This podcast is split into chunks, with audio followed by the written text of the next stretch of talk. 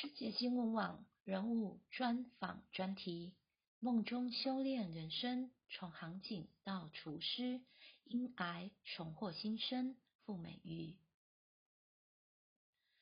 人生成长路上，总是听着父母的话，把书读好，找份安稳的工作，结婚成家，扮演好各种角色。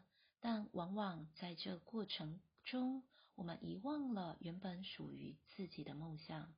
舒玛丽心灵小憩咖啡馆女主人傅美玉，从小很喜欢在厨房东弄西弄，但是厨房里容不下两个女人，厨房是妈妈的天下，因此喜欢烹饪的她，大学选念营养系，但毕业后。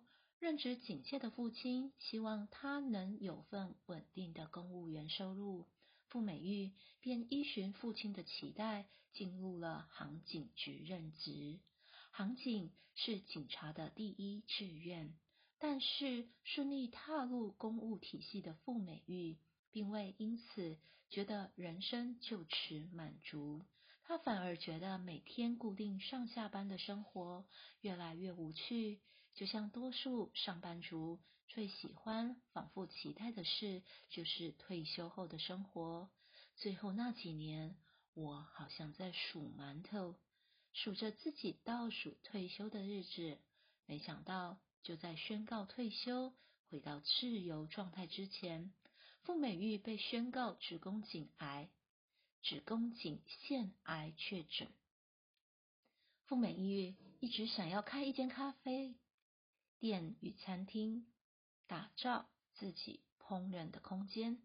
因此，在妹妹傅美玲的支持下，舒玛丽心灵小憩咖啡馆于是诞生。确诊时，她正在筹备咖啡馆开幕。手术后没多久，便开始试营运。我可能没有什么病逝感，也不觉得害怕。开刀治疗后，就不断呼吸、走路。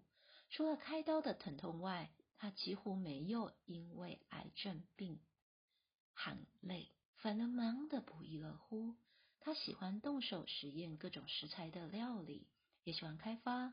例如，他像在实验室一般，尝试各种配方并记录，终于调配出好喝的杏仁茶与芝麻饮比例。卤味也是一绝，吃过的人都很难忘掉它独特的风味。